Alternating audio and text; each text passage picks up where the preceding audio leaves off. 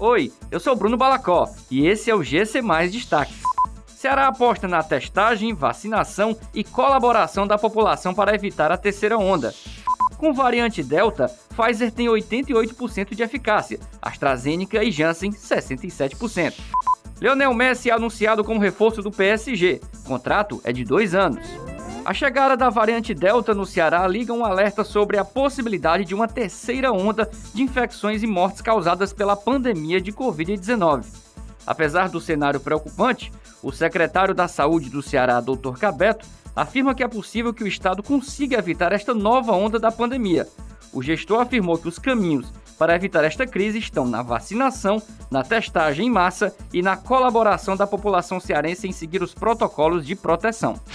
Com o surgimento e a disseminação da variante Delta, diversos laboratórios começaram a realizar testes para identificar o potencial de defesa dos imunizantes. Alguns laboratórios já apresentaram os primeiros estudos de eficácia das vacinas. Com uma dose, o imunizante da Pfizer possui eficácia de 33%. Com duas, ela sobe para 88%. Da AstraZeneca, as eficácias são de 33% e 67%.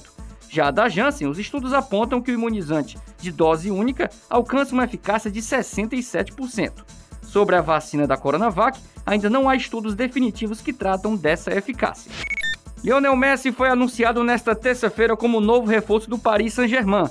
O craque assinou contrato até 2023, com opção de um ano adicional, e receberá salário de 214 milhões de reais, segundo informou o pai e empresário do argentino Jorge Messi.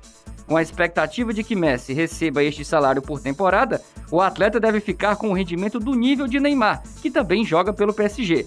No time francês, o argentino jogará com a camisa número 30, número que usava no início de sua carreira no Barcelona. Essas e outras notícias você encontra em gcmais.com.br. Até mais!